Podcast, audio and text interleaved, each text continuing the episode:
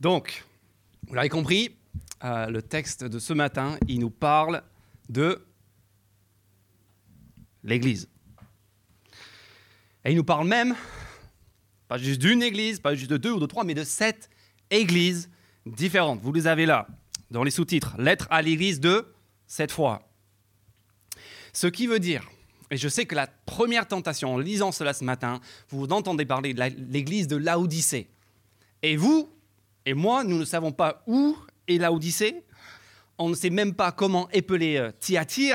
C'est dur même à prononcer. Et donc on se dit, en fait, cela n'a aucun rapport avec nous.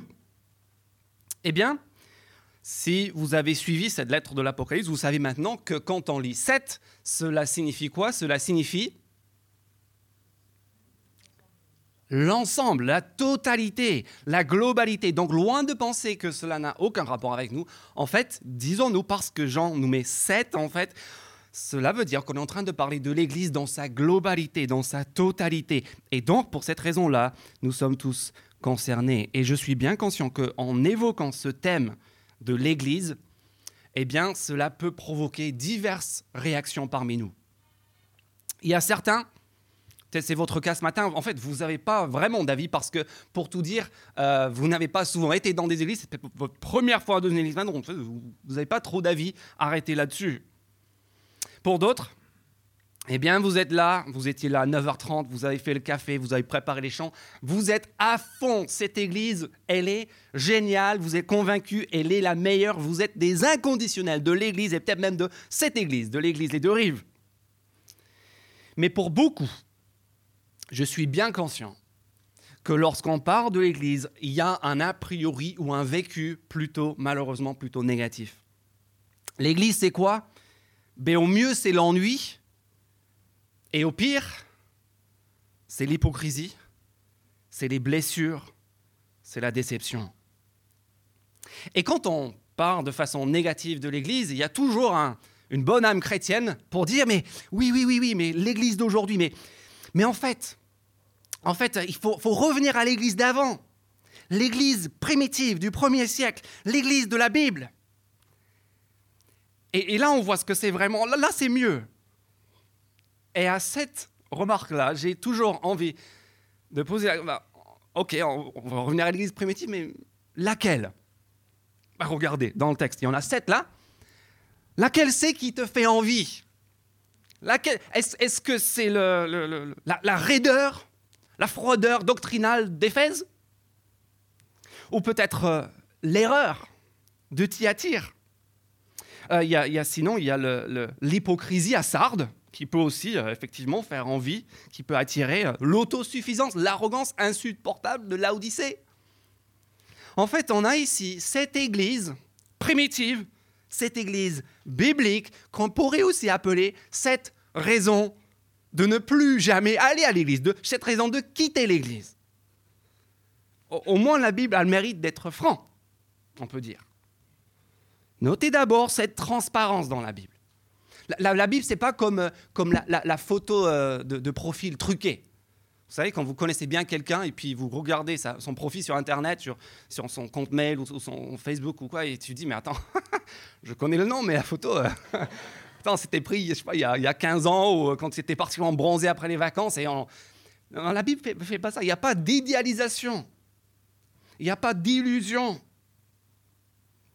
Cette image de l'Église correspond bien, bel et bien, à la réalité. Et pour nous aider à voir clair et peut-être à évoluer dans notre compréhension de ce qu'est l'Église, Jean, ce matin, il va nous montrer trois choses. Moi, j'aimerais qu'on regarde ensemble, en tout cas, trois choses dans ce texte qui est, qui est long, qui est complexe. Et j'aimerais qu'on s'arrête sur trois choses. Premièrement, sur le chef, qui est le chef de l'Église. Deuxièmement, on va faire un diagnostic de l'Église avec, on va parcourir cette Église, c'est ça qui va prendre la plupart de notre temps ce matin. Et puis rapidement, on va conclure en parlant de l'avenir de l'Église, le chef de l'Église, le diagnostic de l'Église, et puis l'avenir de l'Église. Commençons par le chef de l'Église. Euh, regardez juste avec moi le chapitre précédent, chapitre 1, verset 13. Si vous étiez là la semaine dernière, vous vous souvenez de qui est le centre de la vision du chapitre 1. Et ça, c'est l'aspect le plus étonnant de ces chapitres 2 et 3 de l'Apocalypse. L'aspect le plus étonnant, c'est la personne qui est au centre de ce tableau. Regardez chapitre 1, verset 13, qui est là au milieu des sept chandeliers d'or, qui sont en fait les sept églises. Regardez chapitre 1, verset 20, les sept chandeliers sont les sept églises, façon imagée, symbolique de parler. Qui est au milieu? Mais Au milieu de ces églises-là, il y a le Fils de l'homme, éblouissant de gloire et de perfection, euh, rayonnant de son pouvoir, de son autorité en tant que juge, en tant qu'intermédiaire parfait, en tant que roi de l'univers. Les chandeliers sont dans un sale état. Mais lui continue de briller. Rien ne saurait nuire à son rayonnement à lui. Regardez maintenant dans chaque lettre comment cette vision, cet individu est présent dans chaque lettre. Chapitre 2, verset 1, écrit à l'ange de l'église d'Éphèse. Voici ce que dit qui? Celui qui tient les sept étoiles renvoie au chapitre 1. Regardez chapitre 2, euh, verset 8 maintenant, l'église de, de, Smyrne. Écrit à l'ange de l'église de Smyrne. Voici ce que dit qui? Le premier et le dernier, celui qui était mort et qui est revenu à la vie. Vous vous souvenez?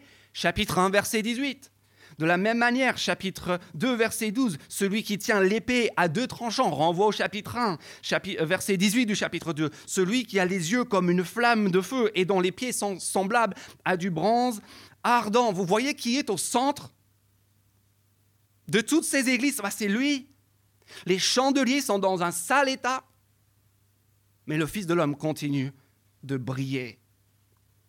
Si ta réponse euh, ce matin à la question pourquoi est-ce que tu ne crois pas en Dieu ou pourquoi est-ce que tu as du mal avec Dieu ou avec la foi chrétienne, c'est bah, regarde l'Église. Regarde l'Église, ça, ça, ça ne me donne pas envie de me pencher davantage dessus. En fait, on a toutes les raisons de croire que Jésus-Christ lui-même répondrait, je sais, je sais, et je sais que ça craint. Regardez encore ce qui se passe dans chacune de ces lettres. À chaque fois, ça commence par un constat, chapitre 2, verset 2. Je connais le Fils de l'homme. Et là, verset 1, celui qui tient euh, les sept étoiles, les sept et il, commence en disant quoi? Il commence en disant bah, Je sais. Je sais. Et c'est la même chose au verset 9, regardez le chapitre 2. Je connais la situation. Verset 13 du chapitre 2. Je connais. Euh, verset 19. Je connais. À chaque fois, 3, euh, 1. Je connais, je connais. Oui, je sais. Je sais très bien ce qui se passe. Je ne suis pas dupe. Et je sais très honnêtement que ça craint. Et si nous, on est repoussés, Peut-être ce matin, vous êtes franchement plus dégoûté, plus euh, refroidi, plus repoussé par l'Église en tant qu'institution, peut-être dans le présent, peut-être dans le passé, que par Jésus-Christ en lui-même. Bien sûr, vous n'êtes pas seul.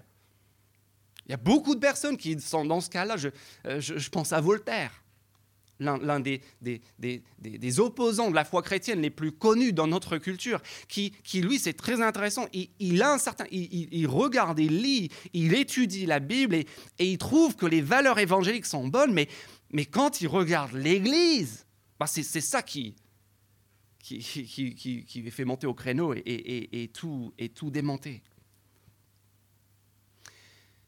Bah, avant même de lire la Bible, bien sûr, cet argument a ses limites, n'est-ce pas? Si on est refroidi par la violence euh, dont l'Église a pu être responsable, et c'est pour cela que l'athéisme nous attire, on ferait bien en fait de, se pencher sur l'histoire du XXe siècle. Parce qu'au XXe siècle, les régimes totalitaires athées font couler plus de sang que, toutes les guerres de toutes les religions réunies au cours de tous les siècles précédents. Enfin, si, si on veut parler d'hypocrisie, on peut en parler aussi. Là, la liste serait longue si vous, avez un peu de culture sur les, grands personnages athées de l'histoire. Je, pense, euh, je parlais à l'instant de Voltaire, sa, vie laisse parfois à désirer. Je pense à, Jean-Jacques Rousseau. La lumière, celui dont on s'inspire, dont on lit les textes, dont on fait la promotion aujourd'hui, qui écrivait notamment des traités sur l'éducation, de comment il convient d'élever les jeunes générations. Et qui lui-même n'a pas hésité à abandonner chacun de ses cinq propres enfants nouveau-nés sur les marches d'orphelinat parisiens. L'argument a ses limites. Quelle cause au monde se passerait bien de certains de ses supporters Mais en fait, la, vraie objection, le vrai problème avec cette objection, c'est dans la Bible. Le vrai problème, c'est ce que nous avons ici. C'est le fait que, au final, le christianisme, vous savez quoi, mes amis, le christianisme, ce n'est pas les chrétiens. Le christianisme, ce n'est pas une institution, ce n'est pas l'Église. Le christianisme, au final, c'est qui? C'est Christ. Il est indissociable de son Église, mais jamais, jamais à confondre avec elle. C'est la première chose qu'on voit ici. On évalue, on juge, on se positionne, pas par rapport à l'Église, pas par rapport aux supporters. On se positionne et on juge et on évalue par rapport à lui et lui seul qui est là au centre de cette vision. Et ce qui est révolutionnaire avec ce Christ, c'est que tant au niveau individuel qu'au niveau collectif, il nous voit tels que nous sommes, en tant qu'Église, en tant que chrétiens rassemblés, et aussi en tant qu'individus. Vous vous souvenez la semaine passée, les yeux ardents, le regard perçant qui va jusqu'au plus profond de l'âme, qui sait tout de toi et de moi et, et de nos églises, de, de toutes les églises de l'histoire, et qui, au lieu de partir en courant, fait quoi? Chapitre 2 et 3 de l'Apocalypse. Prends le temps se pose et prend le temps avec chacun. Ça, c'est Christ, le Fils de l'homme, le pasteur parfait, qui connaît intimement la situation et les problèmes et les difficultés et les défis de chacun, et qui est prêt, malgré sa gloire, malgré sa prééminence, à se poser et à prendre le temps d'adresser et d'aborder et de parler aux besoins de chacun. En fait, ce n'est pas lui dans la Bible qui est tiré vers le bas par l'Église. En fait, c'est l'Église qui est tirée vers le haut grâce à lui. Alors regarde encore deux traits qui sont communs à toutes ces lettres. Premièrement, le début. Comment est-ce que chaque lettre commence? Écrit.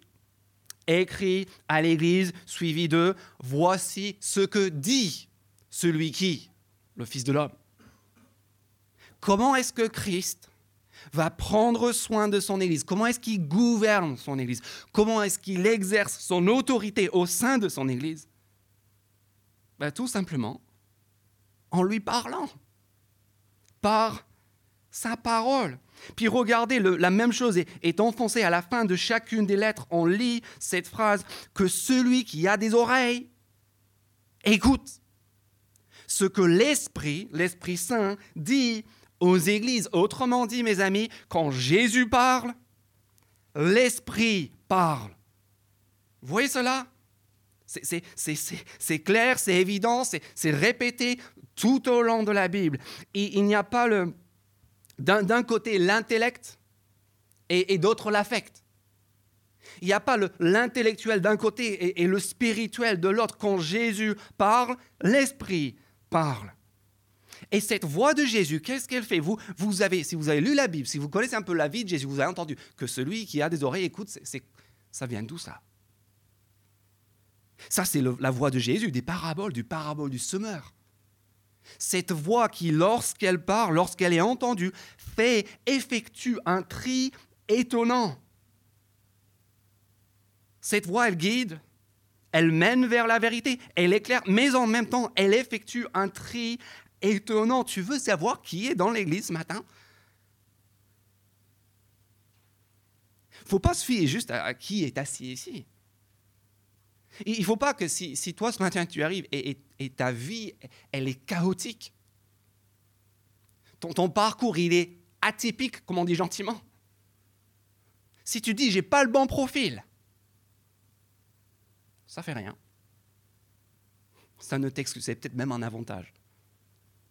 Parce que ce qui distingue, ce qui fait le tri ici, ce, n'est pas, qui, ce n'est pas notre CV, notre parcours, notre biographie. C'est qui on est ce matin. C'est dans quel état d'esprit on vient là, dans quel état sont nos oreilles.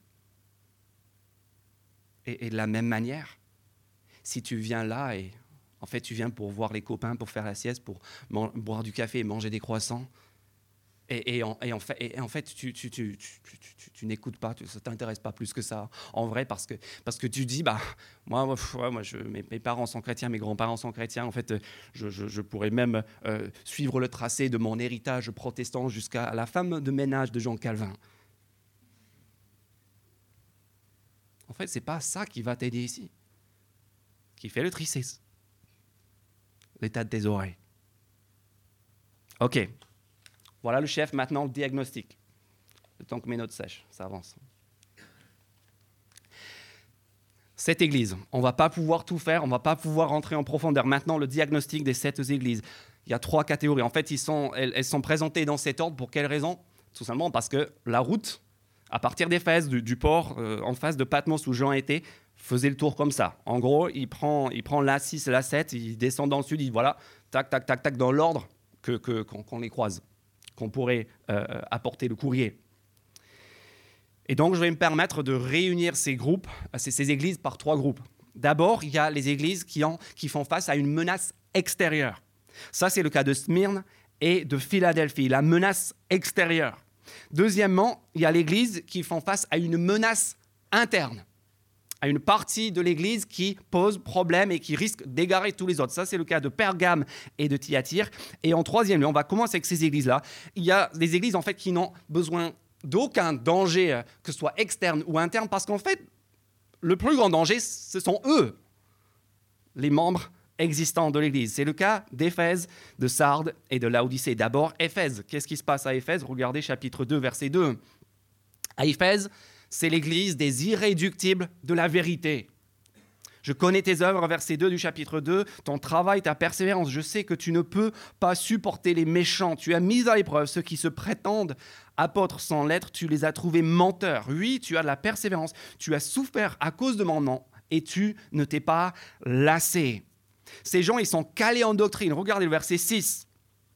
Les Nicolaïtes, qu'on va rencontrer dans un instant, euh, qui, qui ont fait des ravages ailleurs, à Éphèse, ils ne se sont pas fait avoir. Ils sont calés en doctrine, ils sont résistants, ils sont persévérants, ils sont incollables en théologie. Mais quel est le problème? Le problème, c'est le verset 4, regardez. Ce que j'ai contre toi, c'est que tu as abandonné ton premier amour. J'avais un ami qui était en fac de théologie et euh, qui, dans sa première année, s'enthousiasmait de un jeune prof brillant il était aux anges euh, suite à ses enseignements. Et puis, trois ans plus tard, je, l'ai croisé à nouveau, je, lui ai posé encore la question.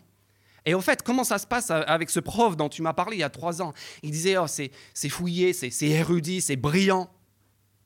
Mais je sentais qu'il n'y avait plus le même enthousiasme. Il disait, mais il n'y a plus de vie. Il n'y a plus de vie. Plus d'amour. Plus d'entrain. Et ça, c'est exactement ce qui s'est passé à Éphèse. Éphèse nous rappelle qu'on peut être des passionnés de la théologie. On, peut être, on peut avoir fait toutes les formations au monde. On peut être incollable et pourtant perdre notre passion et notre amour pour Dieu. Église les deux rives. Pourquoi est-ce que nous, nous sommes connus en tant qu'Église? Est-ce que quand les gens parlent de vous, de moi, de cette Église, est-ce qu'ils pensent d'abord à notre cadre doctrinal, à notre enseignement qui est, carré, qui, est hermétiquement, euh, qui, voilà, que, tu ne peux pas euh, contredire? Ou est-ce qu'on est connu pour l'extrémisme de notre amour, de notre passion, de notre zèle pour Dieu et pour les autres? Ça, c'est Éphèse. Deuxièmement, Sardes chapitre 3, versets 1 à 6. Sardes, l'ennemi, c'est tout simplement l'assoupissement. Le site web est à jour, les locaux sont neufs, il y a du monde. Le problème, le problème, c'est pas l'extérieur, le problème, c'est l'intérieur. À l'intérieur, il n'y a rien. regardez cette phrase terrible à la fin du verset 1 du chapitre 3. Je sais que tu passes pour être vivant.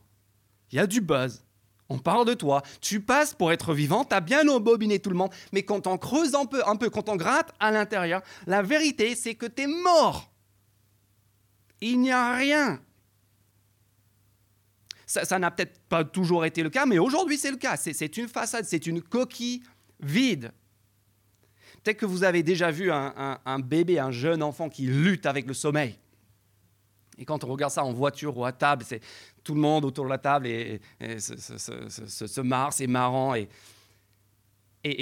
pourquoi c'est marrant? Parce qu'on voit que ce, pauvre enfant est en, train de nous quitter, de partir dans le sommeil. Il ne peut pas résister. Il s'assoupit. Et quand on voit de l'extérieur, ça fait rire tout le monde. Mais, mais pour l'enfant lui-même, il est au courant de rien.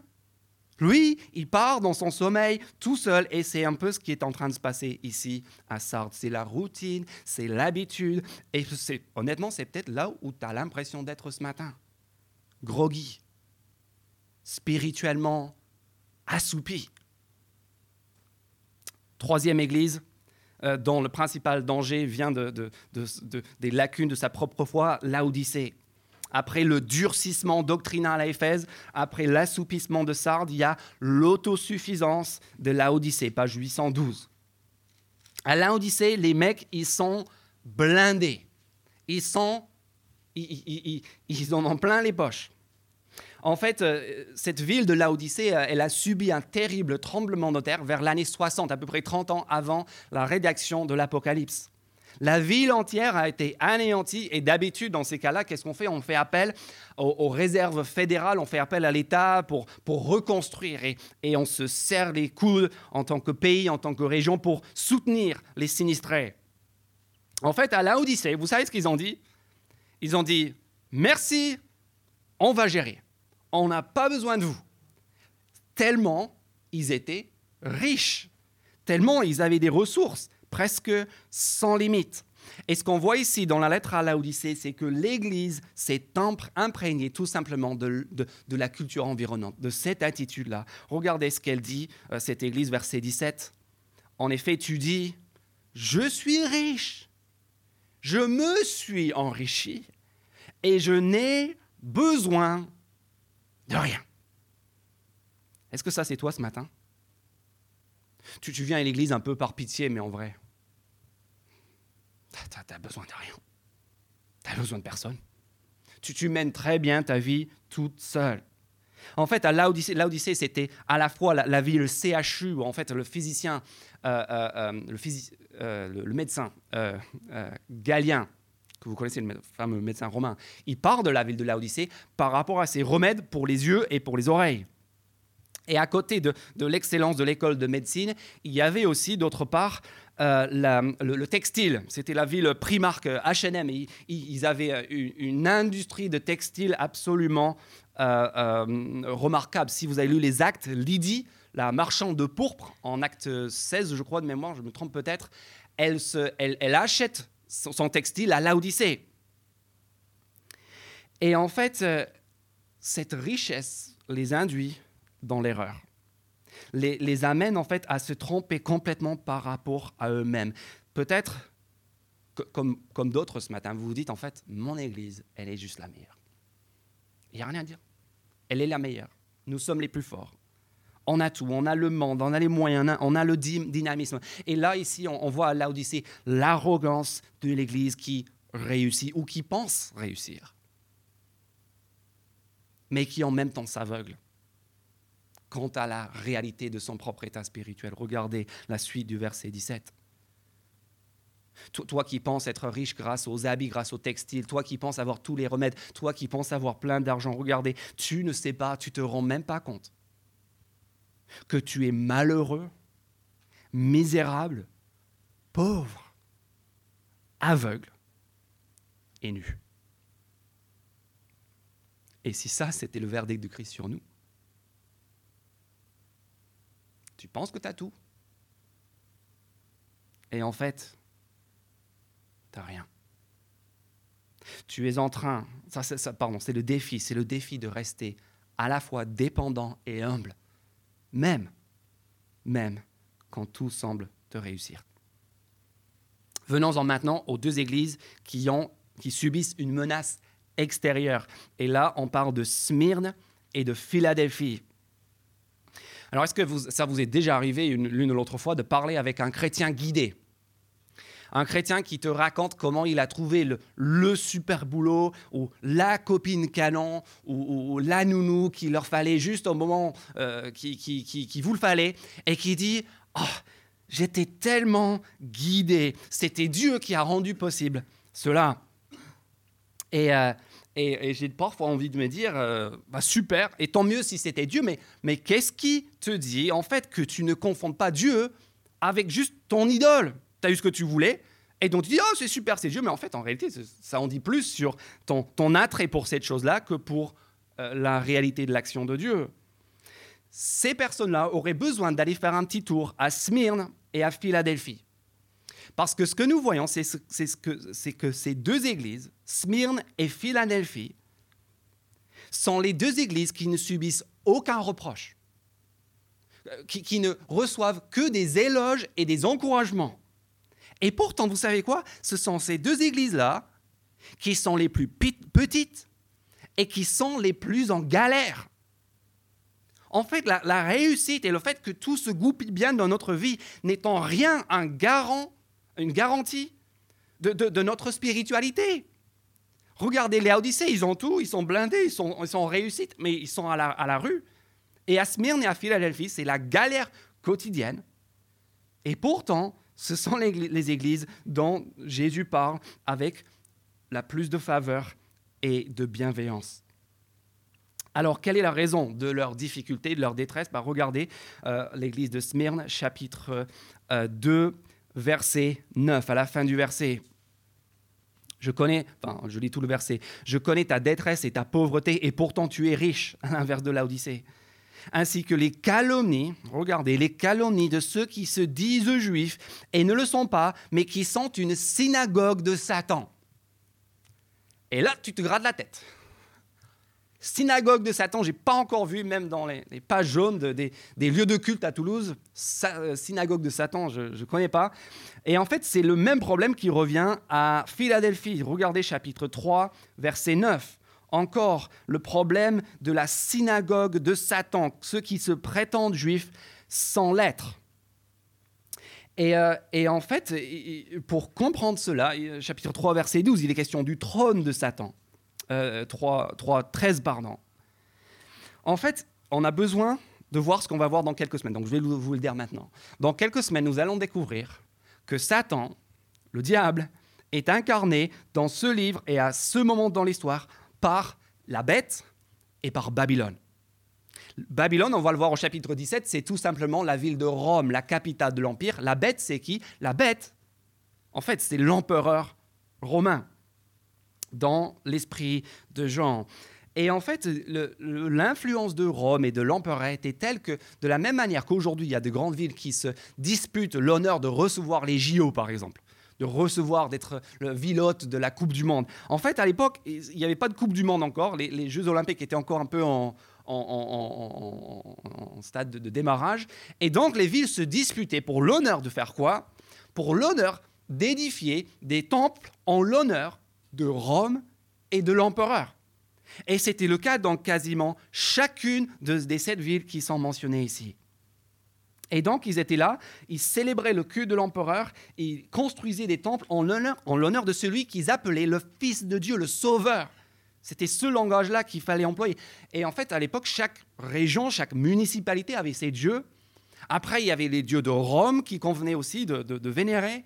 Et puis, il y avait aussi même des dieux pour chaque corps de métier. Si, tu étais euh, forgeron, tu avais les, dieux de, des forges. Et si tu étais boulanger, il y un dieu pour toi aussi. Tous les corps de métier étaient ainsi réunis autour de ces divinités.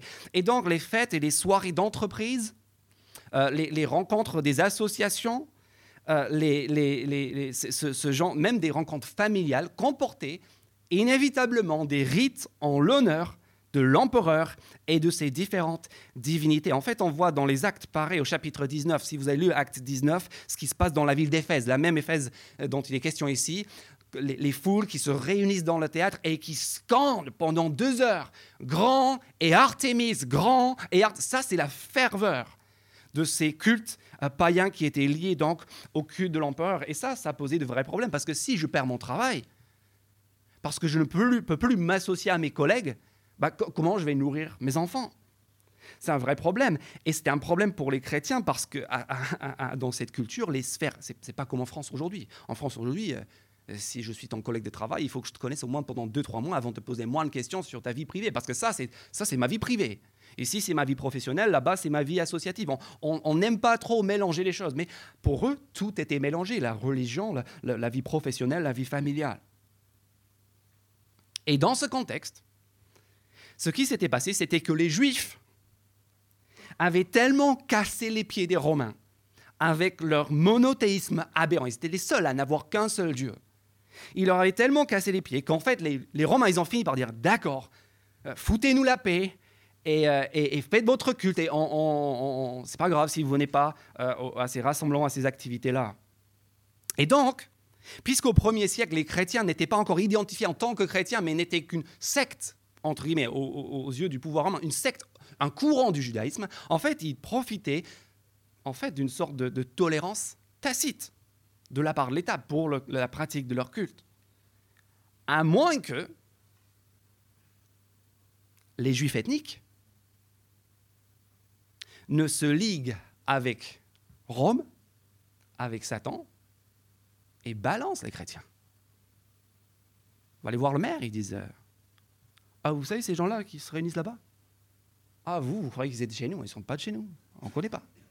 Ah non, non, eux, ça n'a rien à voir. Ah non, il faut que vous vous occupiez d'eux. Et, on est dans, on est dans un, contexte aussi de l'histoire où il n'y a pas. En fait, on pense parfois que quand on lit l'Apocalypse, c'est une sorte de Shoah chrétienne, qu'il que, y a des, trains qui partent et, des rafles. mais en fait, c'est pas ça. À cette époque-là de l'histoire, il y a de la persécution. Regardez Antipas, chapitre 2, verset 13. Mon témoin fidèle, mon martyr fidèle il y a des décès, il y a de la persécution, mais c'est au cas par cas. Les Romains ont d'autres chafouettes, ils ne vont pas aller chercher les chrétiens par euh, idéologie. Par contre, quand il y a une dénonciation, quand quelqu'un vient les voir pour dire attention là-bas, il y a des gens qui refusent pas, qui adorent un autre fils de Dieu, un autre sauveur, qui, qui ne veulent pas participer au culte de l'empereur et de Rome, là ils vont enquêter, et là cela peut entraîner des conséquences graves la situation de Smyrne et de Philadelphie, c'est tout simplement la terrible injustice de la stigmatisation de la part des Juifs subie par les chrétiens qui pensent être les héritiers de tous les merveilleuses promesses de l'Ancien Testament, qui pensent être le vrai peuple de Dieu et qui se font flinguer et démonter, stigmatiser et qui perdent leur travail et dont certains vont perdre leur vie à cause de leur appartenance à, ce Dieu. C'est le, le fait de te faire passer pour un gros méchant, un intolérant, un borné, quelqu'un de marginal, de frôler peut-être même la sanction professionnelle parce que tu crains Dieu et tu préfères, tu désires lui rester fidèle, y compris dans ton travail, y compris dans tes finances, y compris, y compris dans tes relations. Ça, c'est la situation de Smyrne et de Philadelphie, la menace extérieur. Et puis en dernier lieu, il y a Pergame et Thyatire. Et ici, c'est la menace interne qui est incarnée par deux personnes. Et là, c'est encore, il faut connaître un petit peu le, contexte, incarné par deux personnes, par Balaam et par Jézabel. Et là aussi, je sais que vous en parlez euh, tous, les, tous les soirs à table, en famille, euh, Balaam, Balak, Jézabel, c'est sujet de conversation courante. Euh, et, en fait, on voit que dans ces deux endroits, à Pergame et à Thyatire, regardez chapitre 2, verset 14. Euh, j'ai certaines choses contre toi. Tu as là des gens attachés à la doctrine de Balaam qui enseignait à Balak de tendre un piège aux Israélites pour qu'ils fassent quoi? Pour qu'ils mangent des viandes sacrifiées aux idoles et se livrent à l'immoralité sexuelle. En fait, c'est le même problème. Regardez le verset 20 maintenant à Thyatire.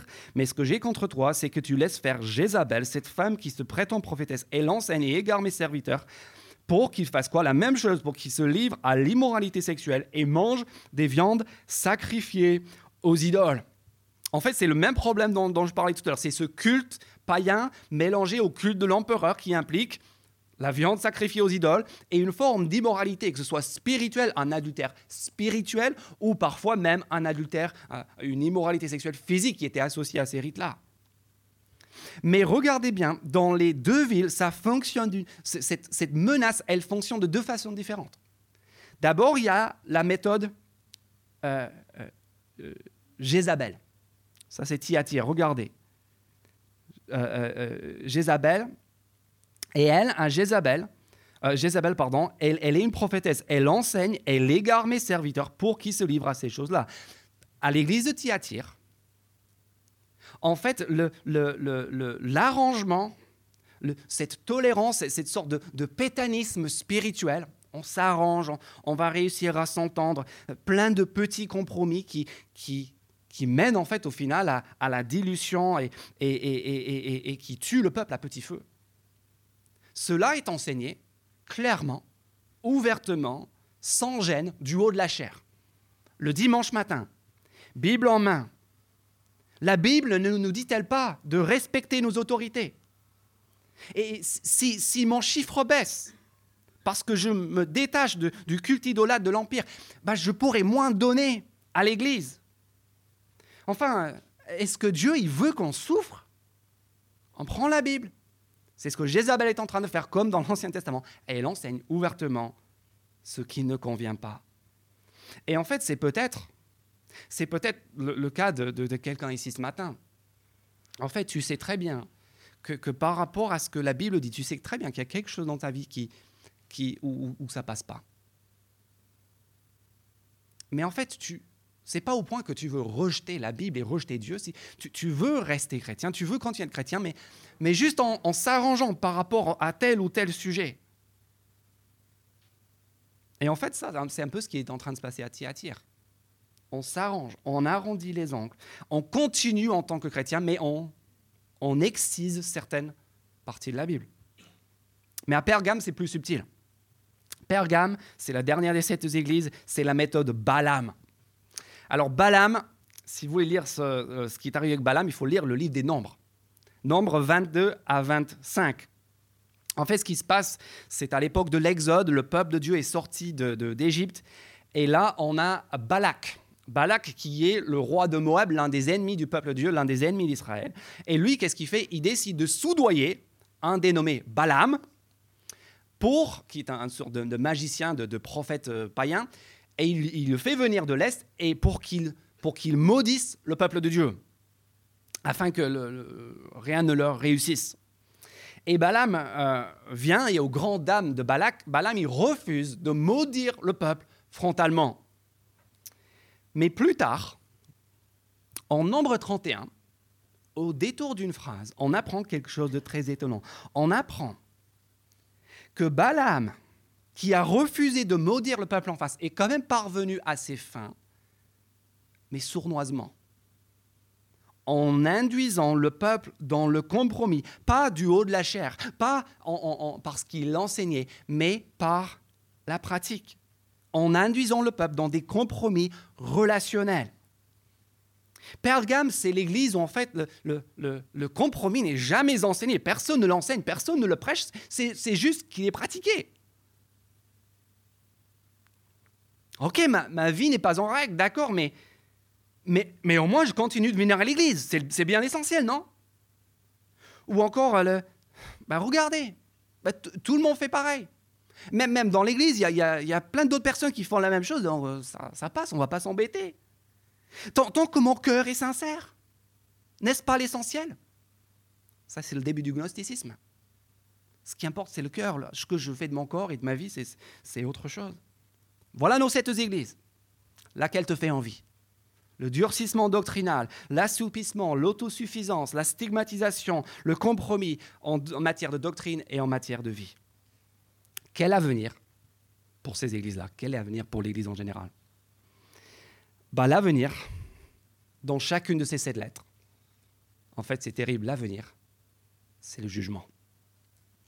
Regardez ces paroles sévères, même pour Éphèse, chapitre 2, verset 5. À Éphèse, eux qui avaient la bonne doctrine, même la bonne doctrine est insuffisante à cause de leur manque d'amour. 5. je vais t'enlever de ta place, je vais fermer ton Église à Pergame, chapitre 2, verset 16. Je vais venir, et c'est lui qui tient l'épée aiguë à deux tranchants dans sa bouche, le Fils de l'homme, va se servir de son épée pour faire quoi?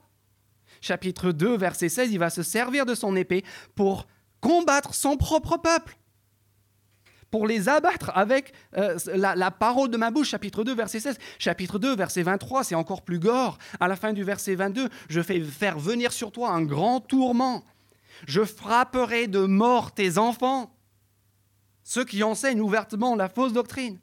Chapitre 3, verset 3, l'Église assoupie à, à, Tarbes, à Sardes. Je, te surprendrai comme un voleur.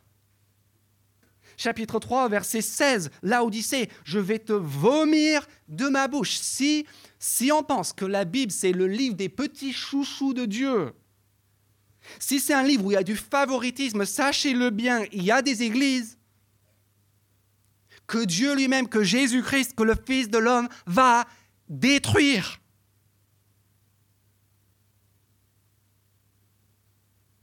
Il y a des églises qui, le dégoûtent à un tel point que chapitre 3, verset 16, elle lui donne envie de gerber. Je vais te vomir de ma bouche. Et ça, c'est l'Église. Si vous pensez que le livre de l'Apocalypse, c'est le livre du grand Dieu méchant qui va, qui va, qui va punir le monde et, faire déchaîner ses jugements dans tous les sens sur ces méchants euh, personnes qui ne croient pas, regardez par où le jugement commence.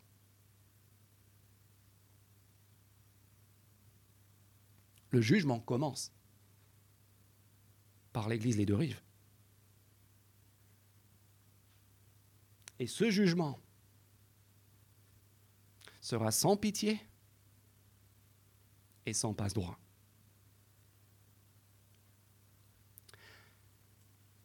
Ce qui doit nous amener à quoi? À l'impératif dans presque chacune de ces lettres.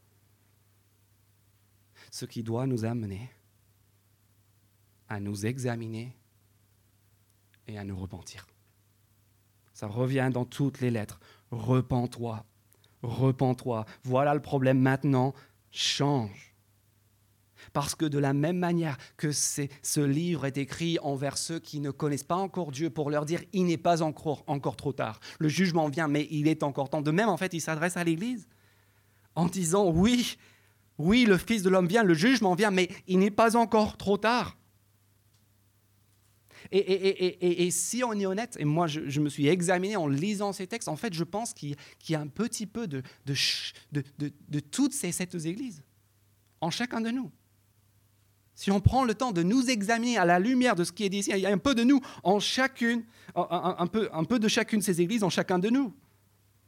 Donc si ça pique un peu, ne boude pas, ne te mets pas en colère.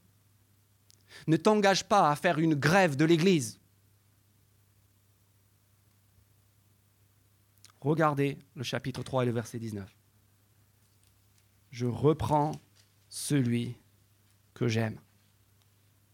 Je reprends et je corrige tous ceux que j'aime. Et donc du zèle et repens-toi. Prends ce message. Pas comme une claque, mais comme un témoignage d'affection. si tu te sens concerné, si tu sens que, que toi, tu es en train de te durcir doctrinalement,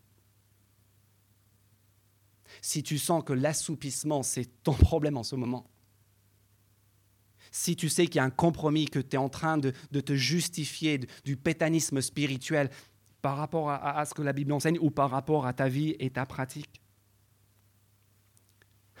ouvre tes oreilles. Écoute ce que l'Esprit dit aux églises. Repends-toi, n'en reste pas là ce matin. Parce que comment se termine chacune de ces sept lettres? Et c'est là qu'il faut que nous on termine ce matin. Chacune de ces lettres, chaque message se termine par une promesse au vainqueur. Regardez chapitre 2, verset 7. Que celui qui a des oreilles écoute ce que l'Esprit dit aux églises, au vainqueur je donnerai à manger du fruit de l'arbre de vie qui est dans le paradis de Dieu. Chapitre 2, verset 10. Sois fidèle jusqu'à la mort et je te donnerai la couronne de vie. Chapitre 2, verset 17. Au vainqueur, je donnerai de la manne cachée et je lui donnerai un caillou blanc. C'est ce que tu voulais toujours, n'est-ce pas? Un caillou blanc. Tu es venu ce matin, j'espère que quelqu'un va me donner un nom. Caillou blanc, c'est le livre des nombres qui compare la manne à, une sorte de caillou, de, pierre blanche. C'est une façon de dire, en fait, quand tu seras au ciel, tu vas peut-être devoir te passer de, de ces festins, de ces repas idolâtres, mais sache que moi, je vais te nourrir avec le vrai pain, avec la manne descendue du ciel. Et ça, ça va te rassasier comme aucun festin ne le peut. Et ça continue dans toutes ces lettres, chapitre 3, euh, chapitre 2, verset 26, tu régneras avec Christ, chapitre 3, verset 5, ton nom sera dans le livre de la vie, verset 12 du chapitre 3, la nouvelle Jérusalem, un pilier dans le temple de mon Dieu, verset 21 du chapitre 3, pour être assis sur le trône de Dieu. Le Fils de l'homme, il est au milieu de son Église, il parle à son Église dans le seul but de les associer à sa victoire. Ça, c'est le but ce matin. C'est pas de nous casser, c'est qu'il puisse nous associer à sa victoire. Et c'est une victoire qui est bien plus grande que la prospérité terrestre. En fait, toutes ces promesses nous projettent vers la fin du livre, qu'on verra dans quelques mois, vers les nouveaux cieux et la nouvelle terre, vers la nouvelle Jérusalem, vers toutes ces merveilleuses bénédictions qui veut découler. Parce que lui, il est le vainqueur le vainqueur de la vie et de la mort au chapitre 1, il vient au milieu de ses églises pour les associer et les entraîner dans sa victoire. Le vainqueur du chapitre 1 n'entend pas rester seul dans sa victoire, n'entend pas rester seul dans son triomphe. Et c'est pour cela, tout simplement, qu'il nous invite, qui m'invite, qui vous invite ce matin à l'écouter, oreille grande ouverte, à le suivre si besoin en est, de souffrir comme lui et de triompher avec lui. Que celui qui a les oreilles écoute ce que l'Esprit et ce que le vainqueur suprême dit à tous ceux qui voudraient entraîner avec lui par sa parole dans sa victoire.